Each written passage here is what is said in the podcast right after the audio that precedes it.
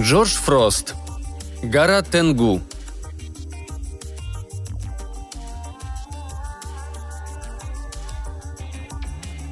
Андо встретил свою судьбу, когда карабкался вверх по горному склону к дому тетушки Сакуры. Судьба явилась в обличии монаха, и Андо чуть на него не наступил. Монах лежал поперек тропы, словно бревно, скатившееся с вершины и застрявшее между двумя скальными выступами. Поначалу Андо и принял его за бревно. В лучах заходящего солнца оранжевые одежды монаха казались то ли осенними листьями, то ли хлопьями облупившейся коры – и только подойдя вплотную, Андо заметил остальное. Закрытые глаза, до смешного огромный нос и седую бородку. Голову спящего венчал черный такин, и по нему, да еще по одеждам, Андо понял, что перед ним Ямабуси, один из горных отшельников, объявленных вне закона. Андо опасливо огляделся по сторонам, а рука его сама собой потянулась к мечу. Уж не сбросил ли этого монаха кто-то сверху? Может, какой-нибудь гневный сёгун послал за ним самураев – но пятен крови на одежде не было, да и голова лежала, по всей видимости, удобно. Похоже, Ямабуси и впрямь решил прикорнуть и нарочно пристроился между камнями так, чтобы не скатиться. Между тем солнце уже садилось, и Андо заволновался. Ему предстоял еще долгий путь. С тропы сворачивать не хотелось. К тому же, если монах все-таки мертв, то ему уже ничем не поможешь, а если спит, тем более лучше его не беспокоить. Андо поудобнее вскинул мешок на плечо и занес ногу, собираясь переступить через монаха и идти себе дальше. Из складок оранжевых одежд взметнулась рука, ухватила Андо за подошву сандалии и резко дернула, отрывая от земли. Андо взлетел и, перекувырнувшись через собственный мешок, приземлился, как ни странно, на обе ноги, хотя ни малейшей его заслуги в этом не было. Теперь он стоял по другую сторону от монаха, а тот по-прежнему лежал как бревно – Глаза так и не открылись, и рука уже снова исчезла в складках одежды. «Господин?» – окликнул его Андо. Монах даже не шевельнулся. «Ну и что мне теперь сказать?» – озадачился Андо и почесал за ухом. Солнце уже почти скрылось за горным кряжем по ту сторону долины. Раздумывать над загадкой монаха было некогда. «Спасибо», – сказал Андо и зашагал дальше – «Я не дал тебе наступить на меня, а ты вместо того, чтобы извиниться, говоришь мне спасибо?» – донеслось у него из-за спины. «Это очень необычно. Чрезвычайно странно». Андо чуть не подпрыгнул от неожиданности. «Я ни за что бы на вас не наступил», – заверил он, обернувшись к монаху. «И верно», Одним движением монах вскочил на ноги, точно молодое деревце, которое согнули, привязав веревку, а та внезапно возьми да и лопни. И, надо думать, ни за что не стал бы заливать мне в глотку расплавленную медь. Андо заморгал в удивлении. Мне бы такое и в голову не пришло. Расплавленную медь? Монах досадливо отмахнулся. Бывало и хуже. Проклятые Сюгу все шлют и шлют своих самураев, чтобы извести нас под корень. А тебе, парень, не стоило бы шататься по этой горе совсем одному на ночь глядя? Хороший совет от человека, который прилег поспать на этой горе на ночь глядя. «На самом-то деле», словно не слыша его, продолжал монах, «тут человека вообще редко встретишь». И с явным подозрением прищурился на Андо. «Я иду на вершину этого хребта», — пояснил тот. «Там, под горой Курами, живет моя тетушка, и до конца года я намерен прогостить у нее. Так что уже очень скоро я не буду совсем один, если ты перестанешь меня задерживать своей болтовней добавил он и снова закинул мешок на спину. «Вот, значит, каким манером нынче учат молодых в городе. Или ты среди тануки вырос?» «Что?» Андо закаменел от гнева. «Я вырос в приличной семье, и мне больше не о чем с тобой говорить, ты, жалкий бродяга. Сдать бы тебя местному сюго, и пускай делает с тобой, что захочет. Льет тебе в глотку расплавленную медь или что там ему еще взбредет в голову». И с этими словами он ринулся вверх по тропе. Ярость подхлестывала его, и Андо не сбавлял шагу. До тетушкиного дома должно быть уже подать рукой, думал он. Но в последний раз он был здесь еще ребенком. Напрягая глаза, Андо вглядывался во мрак перед собой. Быть может, среди деревьев мелькнет огонек, укажет ему дорогу. Тропа, до сих пор забиравшая направо, круто вильнула влево, и Андо застыл как вкопанный, едва не столкнувшись нос к носу с тем самым монахом, с которым только что распрощался – Монах опирался на какой-то странный посох и выглядел так, будто стоит тут уже не первый час. Андо невольно оглянулся назад, недоумевая, каким чудом его так опередили. А может, этих монахов двое, и они просто решили его разыграть? «Я хотел попросить у тебя прощения, добрый юноша», — сказал монах. «Не надо мне было возводить напраслину на твое почтенное семейство. Теперь я вижу, что тебя воспитали должным образом. Прошу тебя, дозволь мне сопровождать тебя в этих горах. Нет-нет, я вовсе не хочу сказать, что тебе требуется помощь. Я уверен, что ты и сам прекрасно отыскал бы дорогу. Но все же я знаю эти горы лучше всех, кто живет в округе, и мог бы послужить тебе провожатым во тьме этой безлунной ночи. Откуда мне знать, что ты из вредности не заведешь меня куда-нибудь на край обрыва?» Монах задумчиво подергал себя за нос. «Ну, коли так, разреши мне идти за тобой следом, охранять твою спину», — предложил он. «От кого?» «Как знать». «Ну, так или иначе, помешать тебе идти за мной я не смогу. Пришлось бы пятиться спиной вперед». «Было бы трудновато», — кивнул монах. «Только держись подальше», — предупредил Андо. «А то вдруг ты все-таки задумал столкнуть меня с обрыва». В сомнениях, покачав головой, он двинулся вперед по тропе и поначалу оглядывался чуть не на каждом шагу, но его непрошенный спутник честно держался поодаль. «Как зовут твою тетку?» – через некоторое время спросил монах. «Тетушка Сакура», – ответил Андо. «Она живет на вершине этого хребта в красивом доме. Мои родители называют его летним домиком, но на самом деле тетушка живет там круглый год с тех пор, как умер дядя. А умер он давненько. Тетушка Сакура – сестра моего отца, а мать с ней не ладит. Я шесть лет у нее не бывал». «Четырнадцать лет прошло», – заметил монах. «Да? И, а ты откуда знаешь?» Андо обернулся и уставился на монаха. «Просто догадался, молодой воин». «Ха, я вовсе не воин. Я... В общем, я... я художник». И тут впереди среди деревьев блеснули огни. «Туда!» – крикнул Андо и припустил по тропе, которая уже превратилась в едва различимую полоску земли под ногами. Наконец он остановился перед открытыми воротами. За ними на плато стоял просторный дом, сияющий фонарями. «Ну вот и он», – объявил Андо. «Дом твоей тетушки?» – растерянно переспросил монах. «Просто изумительный, да?» «Да уж, изумительный. Как и ты сам, молодой человек». «Ты ведь знаешь мою тетушку?» «Не в этом качестве». Внезапно вежливость превозмогла здравый смысл, и Андо спросил. «Поужинать не хочешь? Мы с тобой долго шли, наверняка ты проголодался». «Голод есть нужда телесная», – промолвил монах – я уже много пощусь, чтобы отринуть все подобные нужды и проникнуть взором в тайную суть вещей. Нет, я не поддамся соблазну. Здесь я должен с тобой проститься». Он подошел к Андо, наклонил свой посох, покрытый причудливой резьбой, и снял одно из железных колец, привешенных к набалдашнику. Андо так и не понял, как он это сделал. «Это тебе», — сказал монах, протягивая ему кольцо. Андо поблагодарил и сунул кольцо в мешок, а монах добавил — «Если тебе что-нибудь понадобится, я всегда здесь. Я не покидаю этой горы». С этими словами он двинулся вниз по склону и вскоре растаял во мраке. «По-моему, кое-кто чересчур много постится», Пробормотал Андо себе под нос, перевалил мешок на другое плечо и вошел в ворота. Тетушка Сакура была одного возраста с отцом, но осталась такой же красавицей, какой Андо ее запомнил. Она вышла к племяннику в валом кимоно и ждала на верхней ступеньке – Андо поднялся по лестнице, тетушка его обняла, и в ноздри ему ударил запах цветов, влажных от росы. Такой свежий и чистый, что у него закружилась голова. «Милый племянник! О, да ты стал мужчиной! Неужто столько времени прошло?» «Да, тетушка, я как раз об этом говорил с одним путником. 14 лет». «Еще один путник на этой горе? Посреди ночи?» Перебила тетушка, вглядываясь в темноту за спиной Андо. «И ты не пригласил его в дом?» Пригласил, но он отказался, да так, словно я пытался заманить его в ловушку. Тетушка закатила глаза. И кто же он был, этот безрассудный путник, не способный отличить честного юношу от разбойника? Какой-то монах Ямабуси. Я с ним случайно встретился. Такой высокий, с огромным носом картошкой и ужасно нахальный. Тетушка отступила на шаг и прижала пальцы к губам. «Ты встретился с ним?»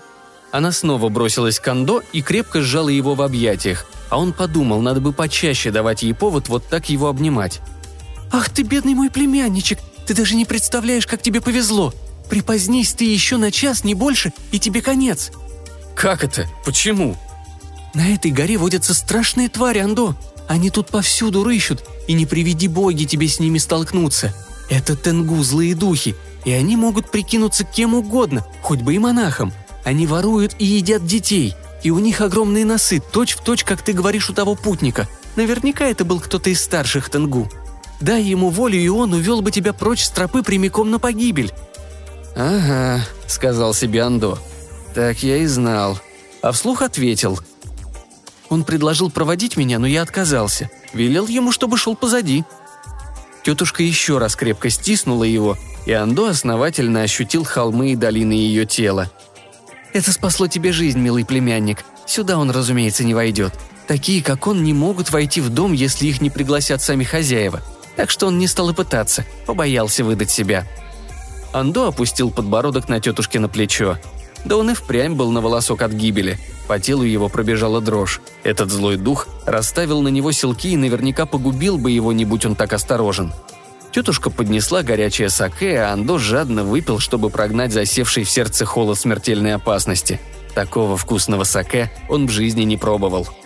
Тетушка Сакура приготовила для него комнату. В углу горела свеча, заключенная в бумажный шар, и в ее теплом свете циновки казались особенно уютными. Раздвижные ставни в дальней стене выходили на внутренний дворик огромного дома. Под хмельком и разомлевший после ужина, Андо сел и растер усталые ноги. Затем потянулся к мешку достать свои пергаменты и кисти, и тут что-то со звоном упало на пол. Андо наклонился и поднял железное кольцо, которое дал ему монах, то есть злой дух. Теперь при свете свечи на кольце проступили какие-то странные знаки. Андо поднялся и шагнул было к выходу, но так и замер с поднятой рукой, не решившись отодвинуть ширму. Не надо тетушке знать, что он принял подарок от Тенгу.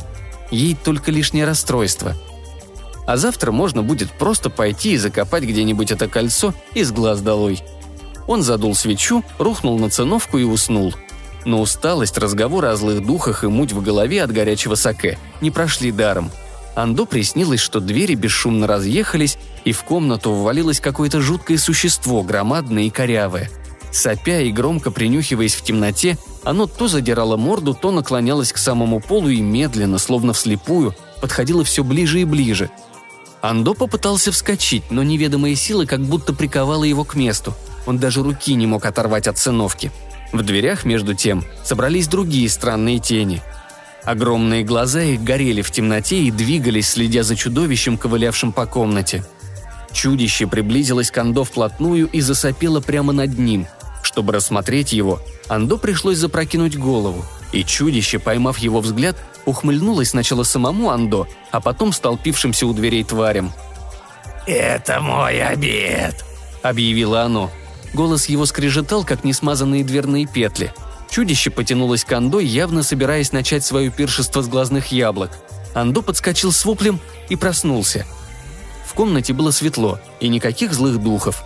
Андо сообразил, что чудище ему просто приснилось, и хватился за голову. «Больше никаких саке», – пробормотал он. Внезапно дверная ширма снова отъехала в сторону. Андо нахмурился и потянулся к мечу, но на сей раз вместо чудовища в комнату вошла молодая девушка с туповатым лицом, бледным как мел, и черными волосами, которые свисали патлами на глаза, смотревшие безо всякого выражения.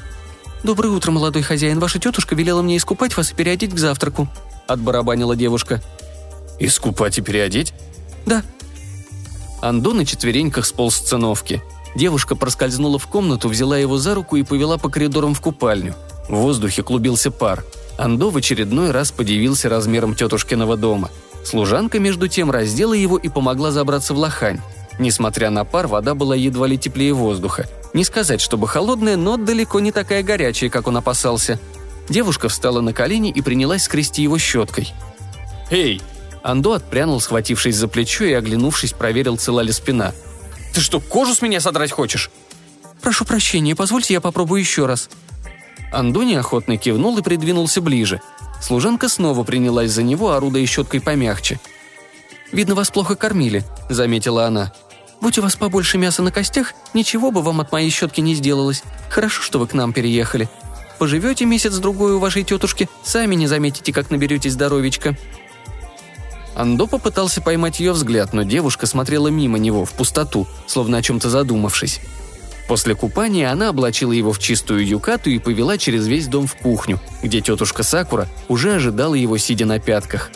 Андо она показалась еще прелестнее, чем накануне. «Надеюсь, ты хорошо выспался, племянник?» Андо тут же вспомнил о своем кошмарном сне, но решил не огорчать тетушку. «Да, спасибо», — сказал он. «Здесь очень безмятежно. Не хватает городского шума. Там-то люди ходят по улицам днем и ночью». «И верно, я привык к шуму. Когда привыкаешь, перестаешь его замечать. До тех пор, пока не попадаешь в какое-нибудь по-настоящему тихое место». «Так часто бывает», — согласилась тетушка. «Некоторые вещи замечаешь лишь после того, как их лишишься. Но довольно об этом. Пойдем за стол. Ты так отощал в дороге, что смотреть страшно. Надо тебя откормить». Девушка, которая меня купала, сказала то же самое. «Да ну». «Ну да», Хотя мне показалось, что она совсем дурочка. Я держу ее из милости. Сделала одолжение ее родным. Андо дернул плечом. Она меня так скребла, словно я грязный горшок. Тетушка нахмурилась. Я с ней поговорю. Еще не хватало, чтобы в моем собственном доме кто-то досаждал моему милому племяннику. И она повела Андо в другую комнату, вторые двери, которые тоже выходили во внутренний двор – на низеньком столике уже были расставлены чашечки с рисом, морскими водорослями, рыбой, яйцами и всевозможными соусами и приправами. Настоящий пир. Проголодался? В животе у Андо заурчало. «Да, но мы, наверное, ждем еще кого-то?» «Нет, милый, это все для тебя. Я встала рано и уже позавтракала». «Но здесь так много». «Ничего страшного, съешь сколько сможешь. А попозже приходи, расскажешь мне о своем искусстве. С улыбкой она потрепала племянника по щеке, поклонилась и вышла. После еды Андо отправился на прогулку в надежде отыскать какой-нибудь вдохновляющий вид. Великие художники, думал он, должны искать вдохновение. Вот и он, Андо, найдет такое место, которое его вдохновит, а потом вернется туда с тушью и кистями и напишет великую картину, потому что именно так бывает со всеми настоящими художниками – Зимой он вернется домой с такими прекрасными картинами, что родители непременно согласятся найти мастера, который возьмет его в ученики. Оказалось, что гора вся изрезана тропами, как будто по ней ежедневно ходили сотни путников. И все же Андо не встретил по дороге никого. Может быть, тенгу, о которых говорила тетушка, всех распугали? Или, чего доброго, переловили себе на обед? Но слишком уж славный выдался день, чтобы всерьез беспокоиться о тенгу, да и меч у Андо был при себе – Вскоре он потерял тетушкин дом из виду. Шагая по тропе, Андо рассеянно крутил на пальце железное кольцо, подарок монаха, и не сразу заметил, что откуда-то издали давно уже доносится непонятный шум. Андо пошел на звук, вниз по каменистому склону. Пришлось на время оставить кольцо в покое и внимательно смотреть под ноги, чтобы не упасть.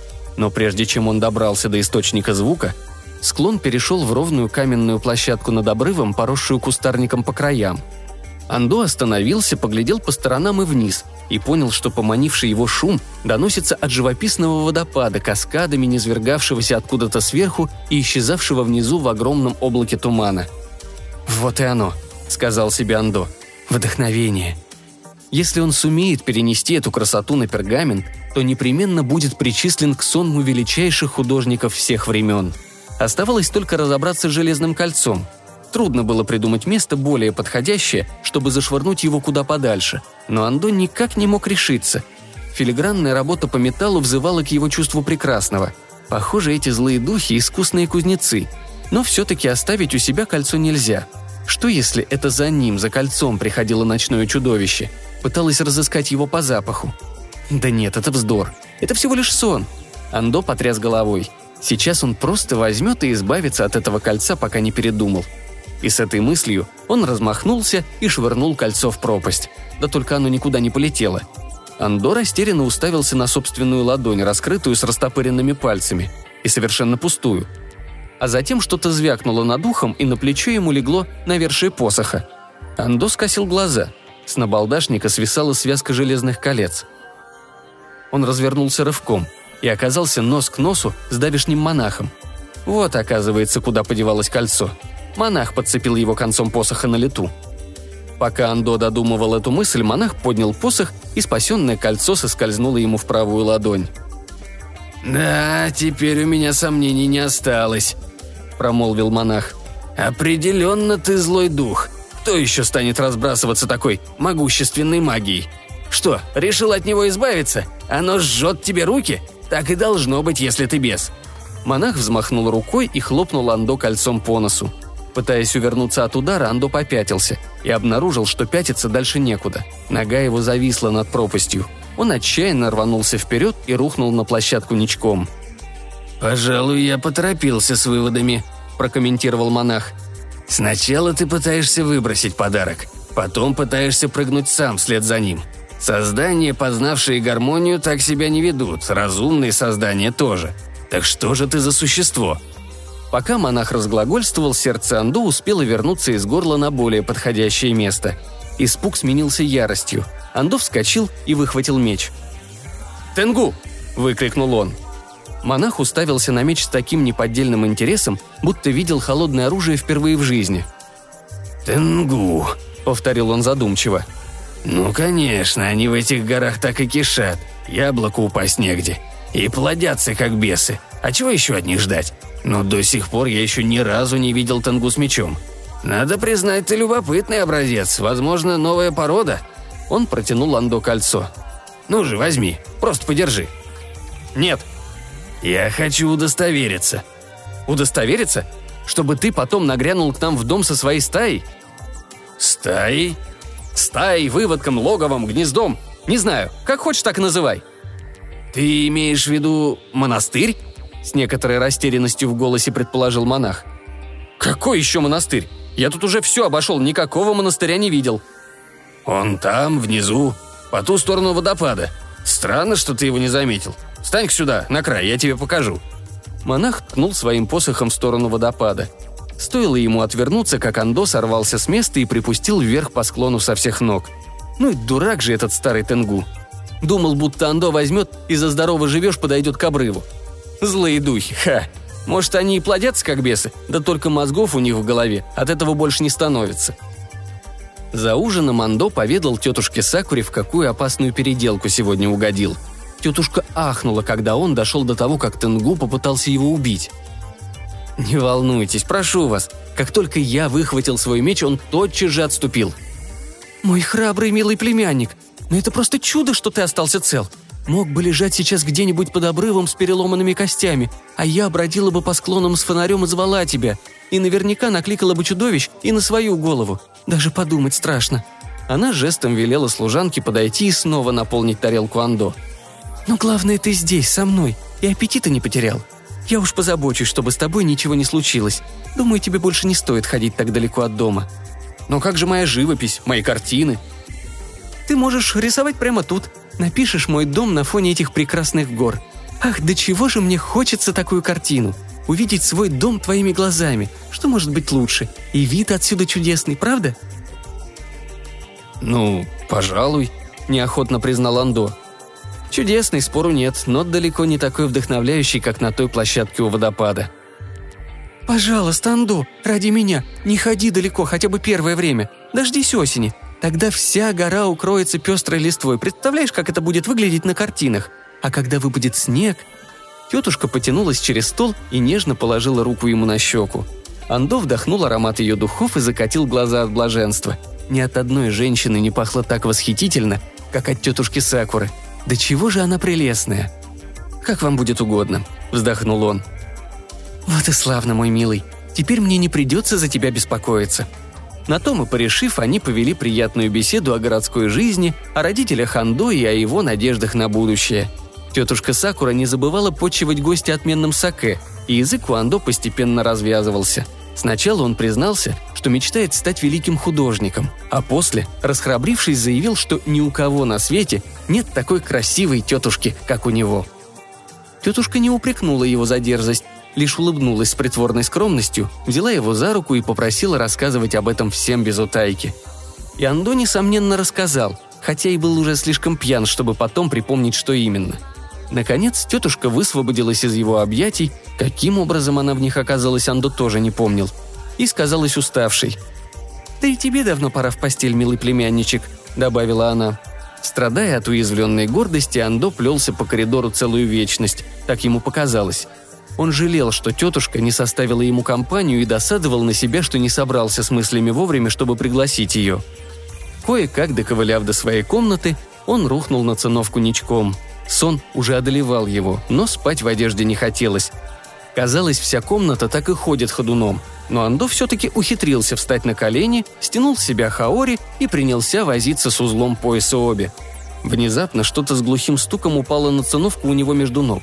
Прищурившись, Андо некоторое время соображал, что же это такое, и, наконец, узнал железное кольцо, которое не так давно пытался выбросить. Андо нахмурился. Каким образом оно опять оказалось у него? Всех подробностей он не помнил, но был совершенно уверен, что кольцо осталось у того носатого тенгу. «Прямо как заговоренное», – пробормотал он и сам же засмеялся над собственной глупостью. Бросив Хаори поверх кольца и так и не сняв юкаты, он распластался на циновке, вздохнул. «Милая, милая тетушка», и закрыл глаза. Если той ночью ему что-то и приснилось, оно утонуло бесследно в чане саке у него за ушами. Голова с утра так раскалывалась, что ни о каких ночных кошмарах и тенгу Анду и думать не желал. В купальню его отвела другая девушка, на вид едва ли смышленнее первой, но это, по крайней мере, держало язык за зубами. Андо только подивился, откуда тетушка берет таких безмозглых служанок. Впрочем, в горах не так уж много пищи для ума. Может, местные жители со временем отупели и передали свою глупость по наследству, как передается цвет глаз. Надо срочно браться за кисть, а то чего доброго он и сам отупеет. Но похмелье оказалось слишком жестоким. Андо не мог даже смотреть на свет, так что живопись пришлось отложить до завтра. Тетушка ворковала над ним, и от ее голоса и ласковых прикосновений боль в голове отступила. Она покормила Андо с ложечки и отправила обратно в постель.